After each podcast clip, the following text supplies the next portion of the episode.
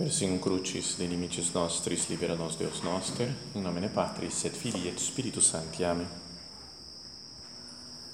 Meu Senhor e meu Deus, creio firmemente que estás aqui, que me vês, que me ouves. Adoro-te com profunda reverência. Peço-te perdão dos meus pecados e graça para fazer com fruto este tempo de oração minha Mãe Imaculada, São José, meu Pai e Senhor, meu anjo da guarda, intercedei por mim.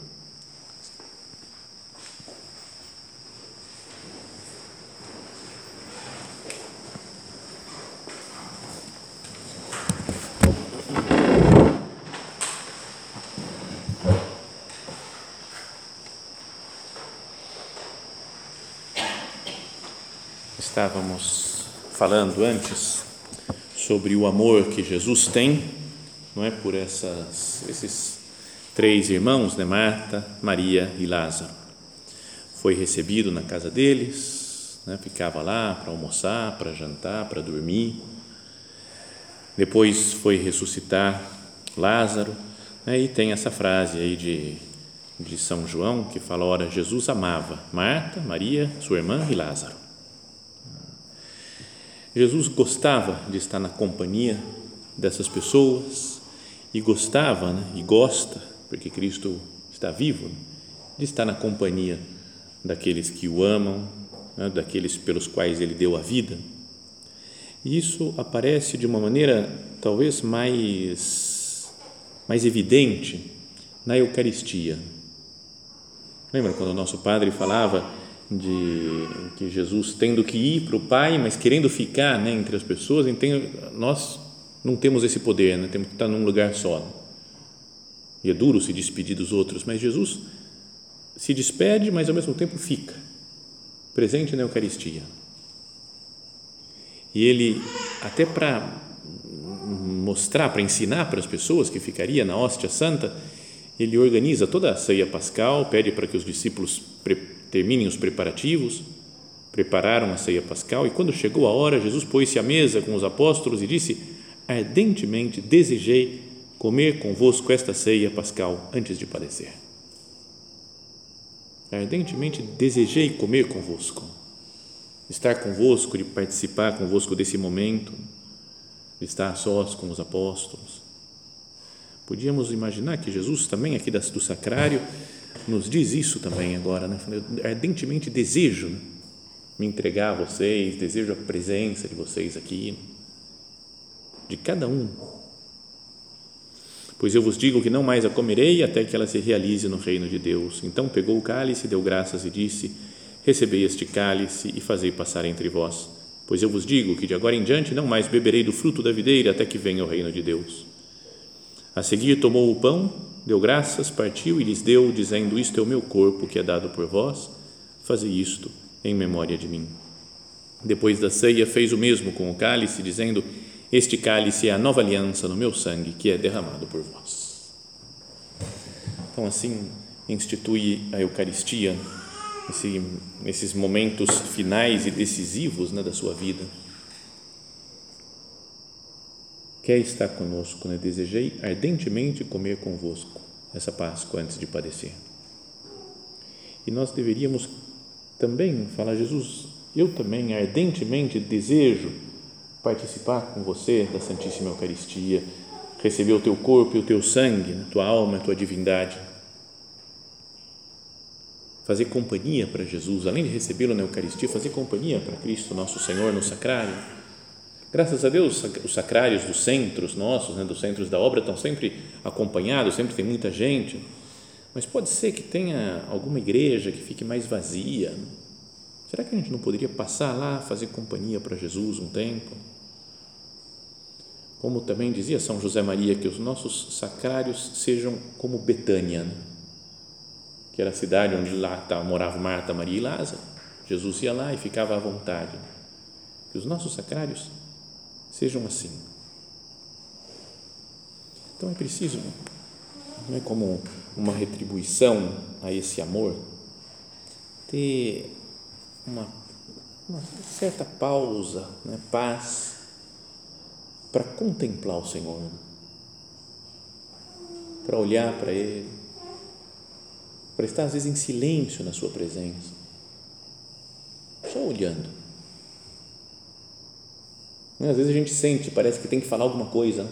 Estamos aqui no, diante de Jesus, no, presente no sacrário, tem que falar isso, tem que pedir aquilo, não posso esquecer desse negócio. Não, fica só olhando. Sabe um olhar de amor que não precisa dizer nada? Não é como a mãe que olha para o filho pequeno, fica olhando para o filho, para a filha. Não fica só contemplando, vendo a beleza da criança. Não é como uma pessoa apaixonada olhando pela pessoa, para a pessoa que ama. Não precisa dizer nada, basta ficar olhando.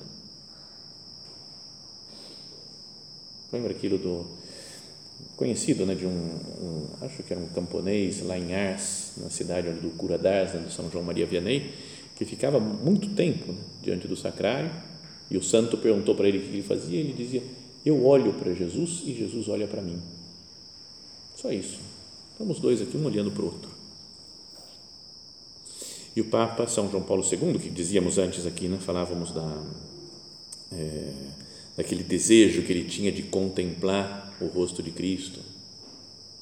Ele falava de modo particular, torna-se necessário cultivar, tanto na celebração da missa como no culto eucarístico fora dela, uma consciência viva da presença real de Cristo, tendo cuidado de testemunhá-la com o tom da voz, os gestos, os movimentos, o comportamento no seu todo a tal respeito, as normas recordam, como ainda recentemente tive ocasião de reafirmar, o Papa tinha escrito várias, no final da sua vida, nos últimos anos, várias cartas, né, documentos sobre a Eucaristia. Tive ocasião de, de, de reafirmar o relevo que deve ser dado aos momentos de silêncio, quer na celebração, quer na adoração eucarística. Às vezes a gente faz pouco silêncio. Nas missas né, que a gente participa, não tem muito momento de silêncio e é preciso, no, sei lá, no, na, quando o padre fala, reconheçamos as nossas culpas, não é para, não é para pedir perdão dos nossos pecados, para participarmos dignamente desta santa celebração. Faz um silêncio para pensar nos nossos pecados. Ou um, oremos, fala o padre, e fica em silêncio. Ou depois do evangelho, ou depois da homilia Numa palavra, continuava o Santo Padre, numa palavra, é necessário que todo o modo de tratar a Eucaristia por parte dos ministros e dos fiéis seja caracterizado por um respeito extremo. A presença de Jesus no sacrário deve constituir como que um polo de atração para um número cada vez maior de almas enamoradas dele capazes de permanecerem longamente a escutar a sua voz e, de certo modo, a sentir o palpitar do seu coração. Provai e vede como o Senhor é bom. Eu sou dessas pessoas, desse número cada vez maior de almas enamoradas dele, que podem ficar longamente na escuta do Senhor, a sentir o palpitar do seu coração. Perdão, Jesus, por todas as vezes que eu tenho pressa, quando entro nos, aqui diante de você, no, no oratório, numa igreja, rezo um pouquinho, cumpro o que eu tenho que cumprir e saio rápido correndo, porque tem outras coisas super importantes para resolver. Quase como se fosse menos importante estar na presença do Senhor. Aprender a contemplá-lo. Perdão, vou citar outro filme Outro dos quatro, top, nota 10. Que também já falei, obviamente, já, todos vocês já conhecem. Esse é o Smoke, de 1995. E o título, acho que em português, é Cortina de Fumaça. Esse também acho que foi só seis ou sete vezes que eu vi. E a história é de um de uma a história se passa quase toda numa tabacaria, né? um vendedor de cigarros, charutos, cachimbos. E mas é a história de um escritor que morreu a mulher dele numa bala perdida. Então ele está sem nenhuma inspiração, ele ficou mal porque perdeu a esposa e não consegue escrever mais. Então ele só fuma, vai lá, vai comprar um cigarro e vai ficando amigo do dono da tabacaria. É uma história de amizade entre eles, é, é muito bom. Se eu for, né, não posso aprofundar, senão vai embora também de novo essa daqui a meditação. Mas tem umas coisas super legais. Toda frase do filme, qualquer uma é demais.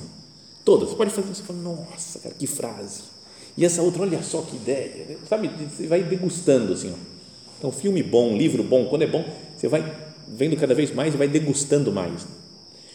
Por exemplo, tem, logo na primeira cena, aparece um, o cara, o escritor, falando com outras pessoas, fumando, porque toda cena aparece a gente fumando, politicamente incorreto mas ele fala: sabia que teve um, um funcionário da rainha da Inglaterra que uma vez pesou a fumaça de um charuto?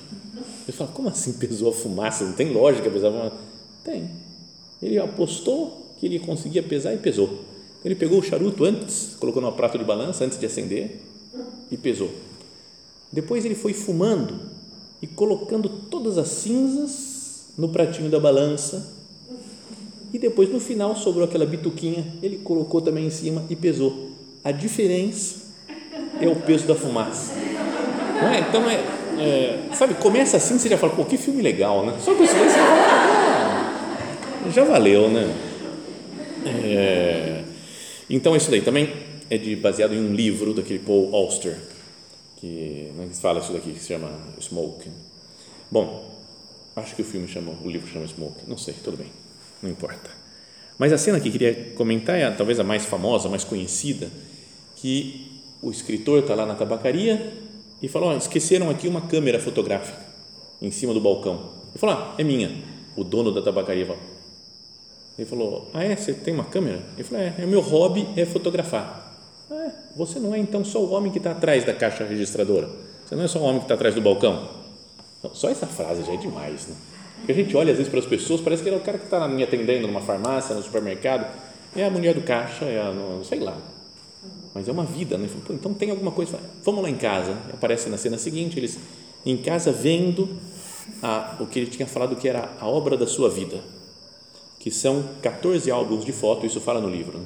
14 álbuns de foto, tiradas de 77 até 1990.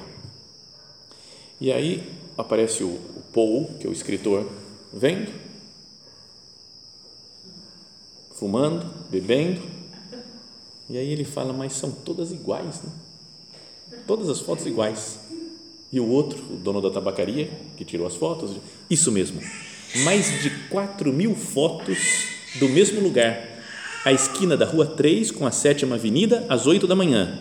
4 mil dias seguidos, com todo tipo de clima. É por isso que eu nunca posso tirar férias tenho que estar no meu lugar todas as manhãs, toda manhã, no mesmo lugar, na mesma hora. É o meu projeto, o que se poderia chamar de obra da minha vida. Então o outro fala, cara. Ele fala assim: como assim? De onde surgiu essa ideia, cara? Como assim? Todo dia não tira férias, não tira porque tem que tirar uma foto que demora um segundo. Como é que surgiu essa ideia? Não sei, a ideia simplesmente apareceu. É a minha esquina, afinal é apenas uma pequena parte do mundo, mas as coisas também acontecem ali, assim como em qualquer outro lugar. É um registro do meu cantinho. Nossa, também outra frase, tá vendo? Cada frase, nossa, muito boa, né? Então, o povo fala, ah, então eu tenho que, tem que ver, né? Então, tem que acabar de ver todos os homens, são todos iguais. Então, tem que ver. Vai passando as fotos, dá uma olhada, uma baforada um cigarro, joga outro, pega outro álbum, de repente o, o dono das fotos fala, você não vai entender nada se não olhar mais devagar, meu amigo. Ele falou, como assim? Mas são todas iguais? Como olhar mais devagar? E o da tabacaria diz, são todas iguais, mas cada uma é diferente de todas as outras. O lugar é o mesmo, mas cada foto é diferente da outra. Tem manhãs com sol e manhãs com nuvens. Tem luz de verão e luz de outono. Tem dias é, de trabalho e dias festivos, dias de feriados. Tem pessoas com um agasalho e pessoas com bermuda e camiseta. Às vezes as pessoas são as mesmas, às vezes ficam diferentes. E de vez em quando as que são diferentes passam a ser frequentes e as de sempre desaparecem. A Terra gira em torno do Sol e a luz do Sol incide na Terra com uma inclinação cada dia diferente. E aí vem uma das grandes cenas da história do cinema, que é vai só mostrando as fotos, todas iguais do mesmo lugar, mas com pessoas diferentes passando, isso daqui, toda essa descrição e uma musiquinha de fundo. Sabe que você fica lá contemplando, só olhando, que beleza, que sabe, demais. Depois, então volta a cena pro pro homem que está vendo as fotos e falou, é, fala mais devagar, então tem que ver é o que eu te aconselho. Olha mais devagar. Tá bom. Aí ele começa devagarzinho, vai olhando, olhando, olhando. De repente chega numa foto e ele fala: É a Ellen, minha mulher. A mulher que ele tinha, que tinha morrido. E o dono da tabacaria fala: É, ela apareceu em algumas fotos daquele ano. Né? Às vezes eu fico pensando se ela veio, passou aqui antes para comprar, acho que cigarro para você mesmo. E depois voltou e a bala perdida pegou ela. Se ela não tivesse dado o dinheiro exato, se eu tivesse atrasado um pouco o troco, se tivesse mais gente na fila, ela não teria morrido. É um mistério isso. E o outro já nem está escutando mais nada, né? porque está falando, é a Ellen, é a minha mulher. E começa a chorar e olhar aquela foto que para ele é totalmente diferente, tem nada a ver com todas as outras fotos e que ele só viu porque ele olhou mais devagar. Então, a presença de Deus é demais esse texto aqui. Né? É? A gente não entende nada do mundo se não olhar mais devagar para o mundo, se não olhar aqui para o sacrário e ficar olhando, contemplando devagar. Vamos fazer então o propósito né, de, de parar, contemplar, observar o Senhor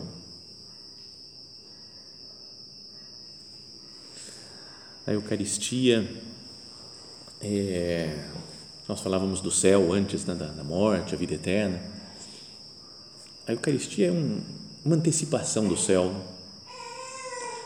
O que nós vamos fazer lá no céu de contemplar o rosto de Cristo começa aqui já, ao contemplar Jesus Eucarístico. Tem um hino eucarístico que se reza no, na festa de Corpus Christi e que acho que foi composto, parece, foi composto pelo São Tomás de Aquino, e que diz assim: O sacrum convivium, in quo Christus sumitur, recolitur memoria passionis eius, mens impletur gratia et future gloria nobis pignus datur. Bonito, né? Deu para entender, né? Espero. Mas é que tinha um professor de, na, na na faculdade, na Santa Croce, né, na Santa Cruz, onde estudava lá, que ele era um velhinho, nem sei se morreu já, depois virou bispo, assim, um velhinho, assim, polonês, ele ficava sentado, lendo as apostilas, assim, em italiano, aí de repente ele falava uns negócios em latim, fazia uma piadinha em latim e ria. ria sozinho, né? ninguém mais na classe entendia nada, o que, esse homem está falando? Então vamos traduzir, vai que alguém não pegou o texto do São Tomás. Então é o sacrum convívio, né? o sagrado banquete no qual se come Cristo, no qual nós recebemos Cristo. Recolitur memoria passionis eius, né? a memória se relembra, né? se torna presente a paixão de Cristo. Mens impletur gratia, né? a mente, a alma se enche de graça e nos é dado um penhor da glória futura, como uma garantia da glória futura quem come a minha carne, bebe o meu sangue, tem a vida eterna. E eu ressuscitarei no último dia. Já é a vida eterna, um, o, o começo da vida eterna é junto com Cristo, já no sacrário. Não é uma outra vida. Repara no verbo. Tem a vida eterna. Eu ressuscitarei no último dia. A ressurreição dos corpos vai ser lá para frente, no futuro. Mas já começa né, agora essa vida eterna para sempre junto de Deus que amor eu deveria ter né, pela, pela comunhão. Perdão, Jesus, pelas vezes que eu presto pouca atenção em você. Outra frase do Papa João Paulo II: No seu corpo e no seu sangue manifesta-se o rosto invisível de Cristo, Filho de Deus, na modalidade mais simples e ao mesmo tempo mais nobre possível neste mundo. Aos homens de todos os tempos que perplexos pedem, queremos ver Jesus. Lembra isso daí na, na numa das festas em Jerusalém, aparecem uns gregos, se apresentam a Filipe, um dos discípulos, e fala: Senhor, queremos ver Jesus. E ele, Filipe, vai lá, fala com, com, com André, e os dois juntos vão falar para Jesus: Queremos ver Jesus. Então eles vão e contam isso daí. E Jesus fala do grão de trigo que tem que morrer. E assim vai chegar a todas as pessoas, né? vai todo mundo vai poder ver Cristo quando ele morrer e ressuscitar. Então, aos homens que de todos os tempos que perplexos pedem, queremos ver Jesus, que o Papa queria ver, a comunidade eclesial responde repetindo o gesto que o próprio Senhor realizou para os discípulos de Emaús: parte o pão. E ao partir o pão, abrem-se os olhos de quem o procura com o coração sincero. O partir do pão é o modo, como lá no, no começo do cristianismo também se falava da da, da Eucaristia, né? da Santa Missa, né? o partir o pão. Na Eucaristia, o olhar do coração reconhece Jesus e o seu inconfundível amor que se dá até o fim. E nele, naquele seu gesto, reconhece o rosto de Deus.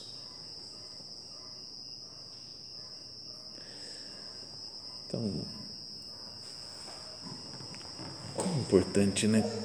Conversar com Cristo também, contemplar Jesus, conversar com Ele, ganhar amizade, né? ter um diálogo contemplativo com o Senhor, contar-lhe as nossas coisas, as dificuldades, as alegrias. Né? Ser simpático com Jesus também, né? Não sei se foi aqui, eu não lembro, eu já contei tantas vezes desse exemplo, 200 vezes, mas acho que não foi nesse retiro. É que esse daqui acho que é o terceiro retiro em quatro fins de semana, então eu também não sei quando que eu falei que coisa e tudo. Então, é, mas acho que às vezes Jesus fica aqui no sacrário, só escutando, se não fosse retiro, fosse convívio, o pessoal lá fora ele fica escutando, todo mundo rindo, tertúlia, ah, festa, ah, música, aquela alegria. Aí entra uma, que ele vê que uma entrou aqui no, no oratório, e a pessoa entra e fala, ai meu Deus, não está fácil a minha vida. Ai, Senhor, o que, que eu faço? Eu não estou aguentando mais, eu não estou aguentando mais, me ajuda, Senhor. Sai e vai lá fora e volta a rir outra vez. Aí entra outra que estava rindo, entra, Jesus, de novo. Acho que Cristo fica falando, só comigo o problema, entendeu? Para mim só contam tristezas. Né? E lá fora com os outros, tudo de bem, todo mundo feliz. Então, acho que é importante ser simpático com Cristo também, contar coisas, se divertir. Né? Como que eu me relaciono com Jesus? Na missa, na Eucaristia, como que eu comungo? Como que é a minha ação de graças? Não deveria ser algo legal assim, não é? Porque quando a gente encontra uma pessoa que a gente gosta, é gostoso, não? Você fala assim, cara, eu vou ficar com essa pessoa aqui o resto da vida. Estou batendo papo com alguém legal, eu varo a noite batendo papo, né? com Jesus. Ser alma de Eucaristia, escreveu o nosso Padre. Se o centro dos teus pensamentos e esperanças estiver no sacrário, filho, que abundantes os frutos de santidade e de apostolado. Que abundantes os frutos de santidade e de apostolado. Como que eu faço para melhorar na santidade?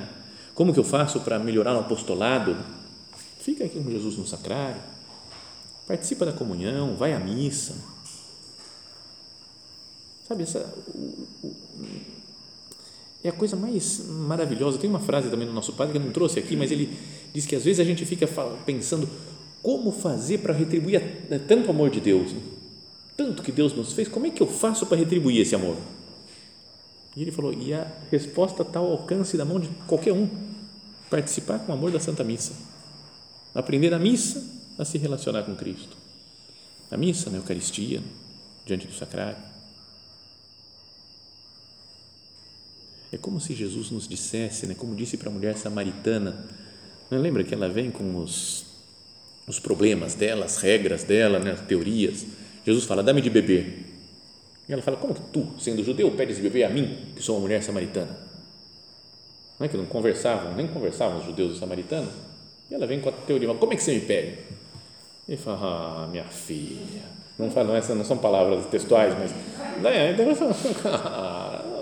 baixa a bola, né? dá vontade de. Jesus fala, não vem com, essa, com esse papo. Né? Mas ele fala: se xires donum dei, se conhecesses o dom de Deus, e quem é que está aqui e te pede de beber, tu lhe pedirias, ele te daria uma água viva. Se conhecesses o dom de Deus. Quando a gente vem com as nossas coisas, os nossos problemas, como é que eu faço, como é que eu não faço? Jesus aqui do Sacrário fala, se conhecesses o dom de Deus, se você soubesse quem está aqui, nossa, muita coisa ia mudar no seu modo de ser, no seu modo de se comportar. E depois ela começou a descobrir, essa mulher samaritana, quem era aquele dom de Deus que estava lá. Falou: será que não é o Messias, não é o Cristo? E saiu e fala que levou a cidade inteira, levou todo mundo lá no poço, no poço de Sicar para ver Jesus. Está vendo? Era uma mulher pecadora, estava no sexto marido né? e prega Cristo e na mesma hora leva a cidade inteira para Jesus, porque reconheceu o dom de Deus. Nós temos esse dom de Deus todos os dias conosco na Eucaristia. E é desse amor a Jesus, vivo, ressuscitado, presente na, na comunhão, da união com Ele é que sai a força dos apóstolos, que pregam Jesus depois para todo canto. Se alma de Eucaristia, se o centro dos teus pensamentos e esperanças estiver no sacrário, filho, que abundantes os frutos de santidade e de apostolado. Como vai, digamos assim, funcionar, né? Cada propósito do nosso retiro, cada desejo nosso de santidade ou de aproximar outras pessoas de Deus, nosso zelo apostólico, se nós somos pessoas eucarísticas. Né? Gente que não se apoia tanto nas próprias forças, né? mas se apoia na graça de Deus que nós recebemos na comunhão. Vamos terminar né? pedindo a Nossa Senhora que nós recebamos Jesus como ela, né? Eu quiser, Senhor, receber-vos com aquela pureza, humildade e devoção com que você recebeu a vossa Santíssima Mãe e com o espírito e o fervor dos santos. Pensamos a todos os santos que estão contemplando a Deus já no céu, que nós tenhamos o mesmo amor, a mesma devoção, o mesmo fervor para receber Cristo, para adorá-lo na Eucaristia, para amá-lo na Eucaristia.